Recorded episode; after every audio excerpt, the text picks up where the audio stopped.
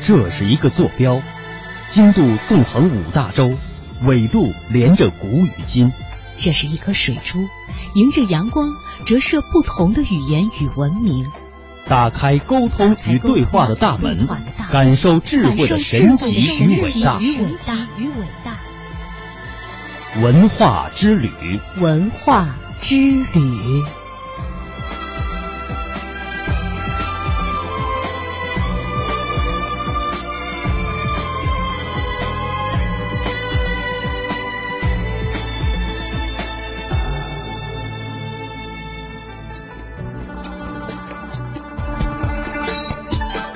欢迎各位继续收听中央人民广播电台香港之声数码广播三十二台的文化之旅。接下来的时间，继续为您播出系列专题节目《历史传奇》。那听起来很像神话的记载，可信吗？为什么会发生？是怎么发生的？那里有什么特殊的东西在吸引着他们吗？他们为什么要这么做？以记者的身份探索历史的真相，以编辑的思想整合万千线索，以主持的态度向你倾诉你所不知道的万千世界。根据史料的推断，很可能就在这里，我们可以找到答案。他们将深入古老洞穴，搜寻黑暗中隐藏的真相。欢迎您和我们一同感受真相大白的震惊和快意。关注历史传奇，知晓历史背后的故事。历史传奇，历史传奇。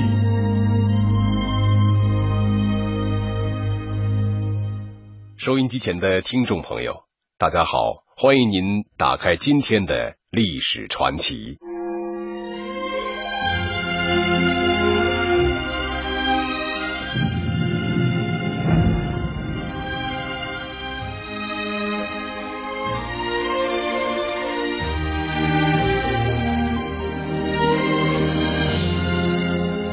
一九五五年初，国家在酝酿成立西藏自治区筹备委员会的同时，就做出了开辟北京到拉萨航线的决定。第二年，航空兵某师接受在六个月之内完成通航的紧急任务。试航小组历尽周折，终于完成了飞往拉萨的备用机场玉树机场的试航任务。然而，接下来的试航更加凶险。本期历史传奇。继续为大家讲述《绝地飞行：中国开辟北京到拉萨航线全纪实》下集。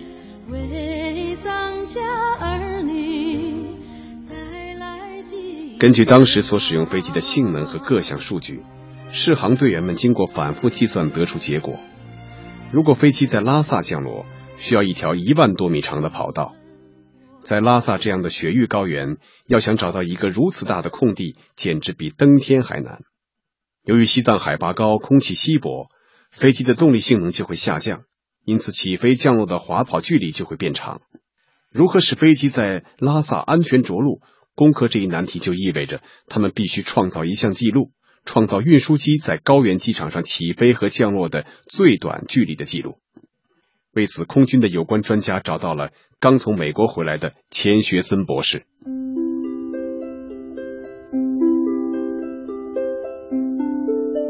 根据空军提供的数据，钱学森通过和同事们的研究，最终给出了两个关于飞机在高原机场起飞、降落的计算公式。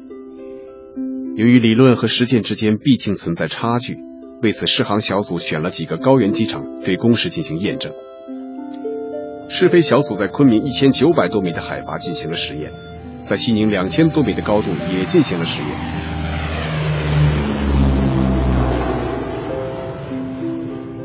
就这样，整个试验过程就像爬楼梯一样，一步一步的爬了上去。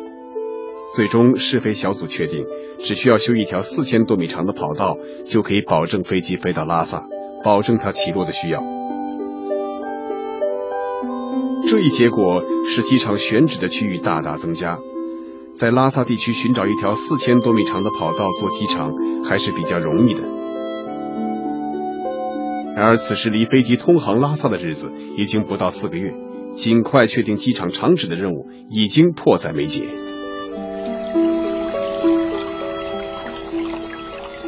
雅鲁藏布江原来有一个很开阔的冲积平原，但是由于是沙土地，这个区域必须要修永久性的跑道才行。根据当时拉萨的实际情况，如果动用大规模的机器去修建机场，修永久性跑道简直是不可能的，而且时间也不允许。就在机场勘察组一筹莫展的时候，当地群众提醒他们，可以到距离拉萨一百八十公里以外的当雄看一看。虽然它的标高最高。但是它有一个五十公里长的比较平整的草原。最后，机场勘察组成员一致通过，把当雄定为北京至拉萨航线的终点站。与此同时，韩林副市长带领的试航小组成员正在以玉树机场为中心，向拉萨方向的空域一段一段试航。一九五六年四月十七日，陈毅副总理带领的中央代表团抵达拉萨。由于陆地交通不便，陈毅副总理带领的代表团乘坐的车队在路上整整走了一个月的时间。就在代表团到达拉萨的同时，试航小组接到了中央军委的紧急指示：五天后，也就是四月二十二日，是西藏自治区筹备委员会成立的日子，要求试航机组的飞机在这一天要到拉萨上空撒传单，庆祝西藏自治区筹备委员会成立。让西藏人民看到祖国的飞机在拉萨上空飞行。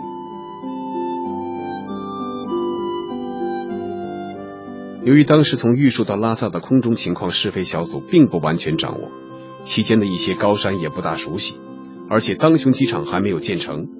空军司令部经过慎重考虑，决定派航空兵独立四团来协助韩林完成这项任务。四月二十二日早上六点。航空兵独立团团长姚长川亲自驾驶飞行性能优于运输机的杜四轰炸机，搭载韩林一行飞往拉萨。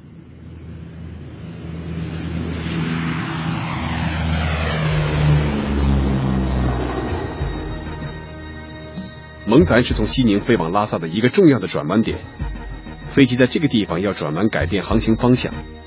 然而，飞机过了卓玛湖以后，却怎么也找不到蒙咱的具体位置。找不到蒙咱，就找不到对空台，也就找不到航线的方向。最后的结果就是飞机不知道该往哪儿飞。那个时候的地图不准，所以领航员的任务非常重大。地图上预计飞机是一百公里或者是两百公里，应该有个参考位置。结果飞到那里一看没有。当时试航小组的飞机决定原地转圈，一圈圈的逐渐扩大搜索范围。与此同时，西藏筹备委员会开幕式于上午准时召开。飞机却由于找不到航线位置，还在苦苦搜寻。终于，他们在偏离航线八十五公里处的西南方向发现了目标。试航飞机飞到拉萨上空的时候，已经接近中午了。由于没有机场可以着陆，飞机只能在拉萨上空盘旋，向地面抛洒传单表示祝贺。祖国的飞机第一次飞行在拉萨上空，拉萨人民欢声雷动。向空中抛洒花朵来表达他们激动的心情。韩林副市长和航空兵独立四团的机组成员驾驶飞机在空中绕了一圈之后，赶紧返回玉树。这次的飞行全程用了十个小时十分钟。等到他们降落在玉树机场时，发现飞机上的油量表已经亮了。如果不是及时返回，后果将不堪设想。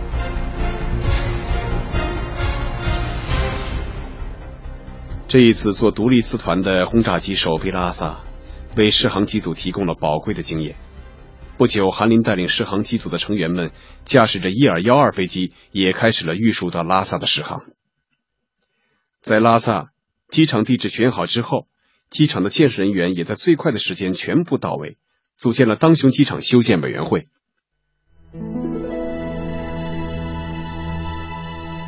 空军修建机场。要用一些大型机械，但是像挖土机、运土机等稍微笨重一点的机械，全都运不过去。没有大型机械设备，要想在短时间内修建机场，难度很大。当时很多藏族同胞为了早日迎接飞机的到来，每天会走很远的路前来义务帮忙修建机场。最多的一天，修建机场的人数竟然达到了两千五百多人。就在机场刚开始修建的时候。一九五六年五月十六日，空军突然下达命令，要求试航小组在五月二十五日到三十日到拉萨着陆。拉萨机场从五月十一号动工开始，那到五月二十二号也不过就是十一天。十一天要修机场，也就是修了个跑道的轮廓，把跑道上面进行了平整。然而，首飞拉萨就是在这样艰苦的条件下进行的。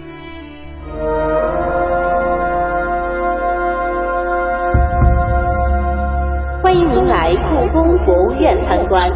以记者的身份探索历史的真相，那听起来很像神话的记载，可信吗？以编辑的思想整合万千线索，记录着历史，见证着时代的发展，我们可以找到答案。以主持的态度向你倾诉你所不知道的万千世界。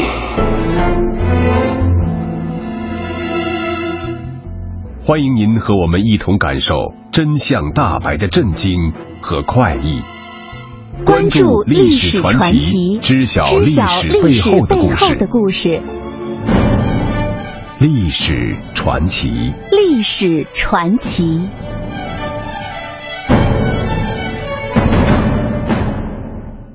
一九五六年五月二十六日早上六点，天刚蒙蒙亮，全体试航组成员就来到了西宁机场。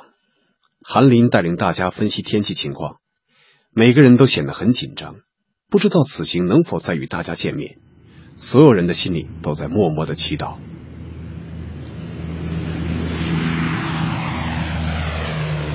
六点二十分，执行北京至拉萨航线任务的第一架飞机准时从西宁机场起飞。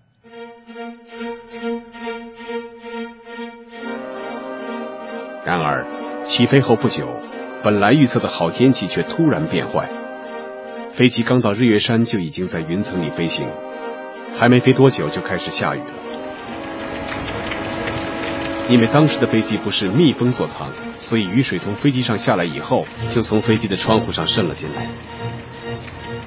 由于空中气流起伏不定，飞机颠簸得很厉害。可是为了记录下这一庄严而又神圣的时刻，随同前往的新闻记者只能依靠着简陋的保护措施。抓紧时间拍摄空中镜头。新华社记者钱思杰把一条腿拴在椅子上，还要另外一个人要坐在他的腰上，因为颠簸的厉害，连机器连人都可能颠出去。此时此刻，飞机已经飞到七八千米的高度，但是从飞机上面往下看，雪山就在眼前。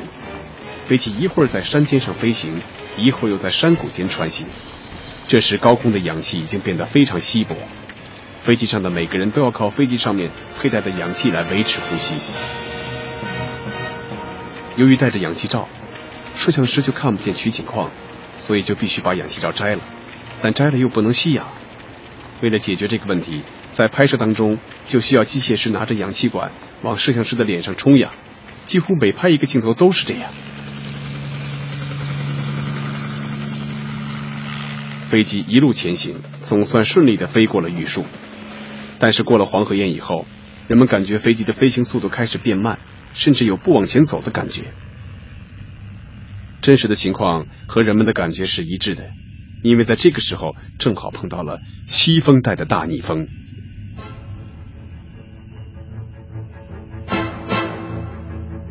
西风带又叫暴风圈，是由于地球自转形成的从西向东刮的大风。在青藏高原区域，大概每隔一两周就会发生一次，风速最高达到每小时三百公里。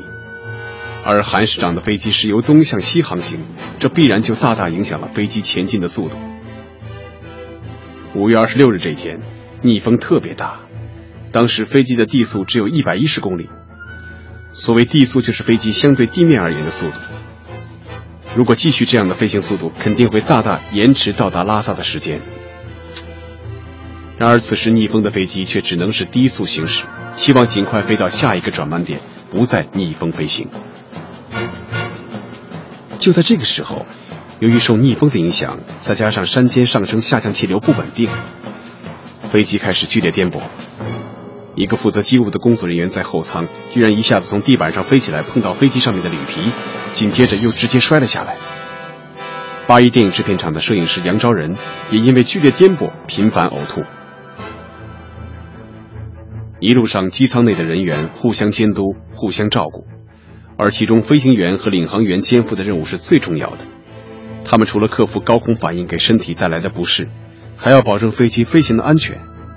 他们丝毫不敢怠慢，双眼紧盯前方寻找航线，还要时刻躲避气流的冲击，以减轻飞机的剧烈颠簸。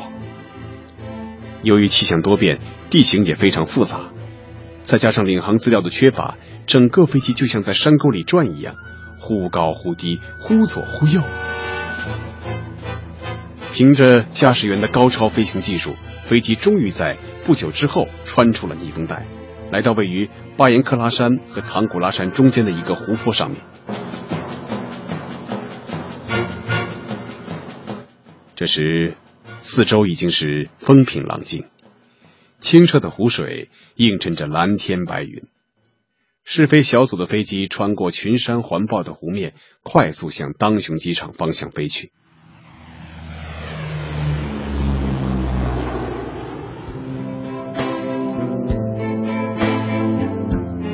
快到当雄机场的时候，已经能够看到地面上的东西了，牛羊人群都清晰可见。这时，试飞小组所有成员都非常激动。到达当雄机场上空，飞机从五千五百公尺高度通过机场，逐渐下降到五千公尺，然后以矫健的身子飞了一个倒八字转回来，对正跑道准备降落。飞机下降到一定的高度，能否保证成功降落，此时完全要靠飞行员的目测和操作技术。对于高原降落，韩林已经在玉树机场反复试验了无数次，但是玉树机场毕竟是三千七百多米，而当雄机场的海拔却是四千二百三十米，相比来说还是有一定的差距。再加上当雄机场并不是柏油铺成的跑道，仅仅只是一块平地，上面的沙土石子不可避免。飞机终于开始着陆了，此刻十几双眼睛都在盯着韩林。生死攸关的时刻到来了，大家悬着的心也好像要从嗓子眼里跳出来。由于跑道不平，飞机震动的非常厉害，有的时候跳起来了，又砰的一声摔了下去；有的时候两侧的轮子接地不一样，左右摇晃，带着人们在飞机上也是晃呀晃。一直跑了三千公尺，七十多秒钟之后，飞机才逐渐停下来。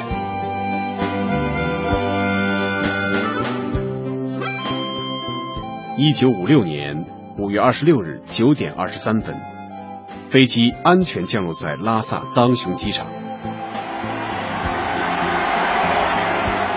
整个当雄机场沸腾，藏族同胞们像潮水一样向飞机涌了过来，争相给飞机洒青稞酒、披哈达。飞机平稳着陆，可是对于韩林来说，最紧张的时候还没有过去。因为飞机能否在这么高的高原机场试飞，同样是航空史上从来没有过的尝试。韩林丝毫不敢怠慢。就在飞机下面万民欢腾，等待见一见他们心中的英雄的时候，韩林却没有走出飞机。他有更重要的事情要做，就是让飞机在高原起飞。在北京，整个适航的空军领导都在等待着成功的消息。而真正的成功是着陆了以后再飞一个起落。在四千公尺以上的高原上，飞机如果迅速复飞的话，必须立即推上二级增压。而这个时候推上二级增压是很危险的，因为发动机马力变化的太突然。所以利用这个时间，机械师在小心的检查飞机，补充油料。大概四十多分钟之后，飞机缓缓的离开了停机坪。在跑道上，韩林打开飞机的二次增压，发动机的转速迅速增到了接近两千五百转。他松开刹车，起飞滑跑。在滑跑了五十秒左右的时候，飞机慢慢离地，升空而去。飞机在拉萨上空又转了两圈之后，开始第二次落地。这次落地同样顺利完成。飞机从九点二十三分第一次落地到十点二十三分第二次落地，在一个钟头以内圆满完成了首飞拉萨的起降任务。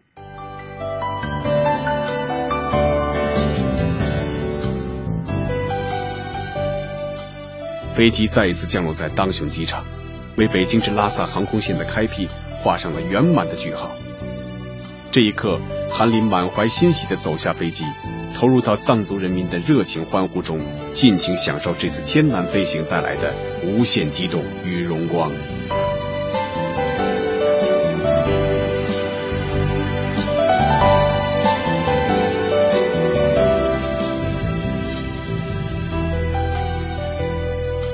新华社拉萨，一九五六年五月二十六日电。今天是高原雨季中一个美丽晴朗的日子。上午九时二十三分，第一架从北京适航拉萨的领队运输机飞越了重重雪山，冲过了高空中的凛冽风云，稳健地着陆在拉萨机场上。在地面上，一万多狂欢的人跳跃着。对着空中欢呼。当飞机降落下来以后，藏族同胞给飞机披上了哈达。两天之后，一九五六年五月二十八日，韩新华、韩占军两个机组也顺利着陆当雄机场。五月二十九日，国防部长彭德怀发布嘉奖令，嘉奖北京至拉萨试航的有关空地勤人员。称赞他们突破空中禁区，创造了我国航空史上前所未有的奇迹。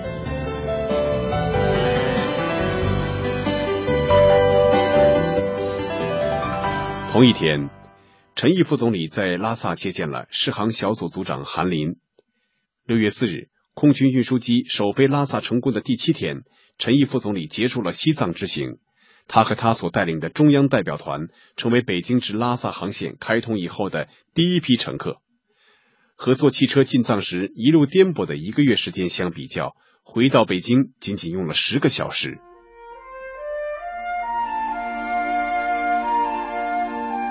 值得一提的是，在中国空军的领导下，以韩林师长为首的试航机组在这次开辟北京至拉萨航线的任务当中，无一人员伤亡。实现了国家领空无死角的愿望，填补了我国高原飞行资料方面的空白，更创造了世界航空史上一项新的纪录。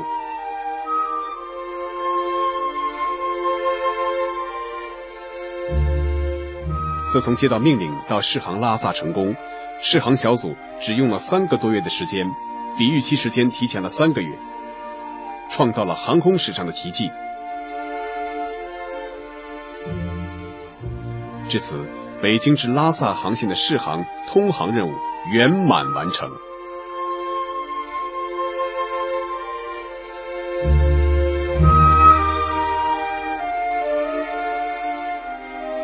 今天的历史传奇就到这里，感谢您的收听。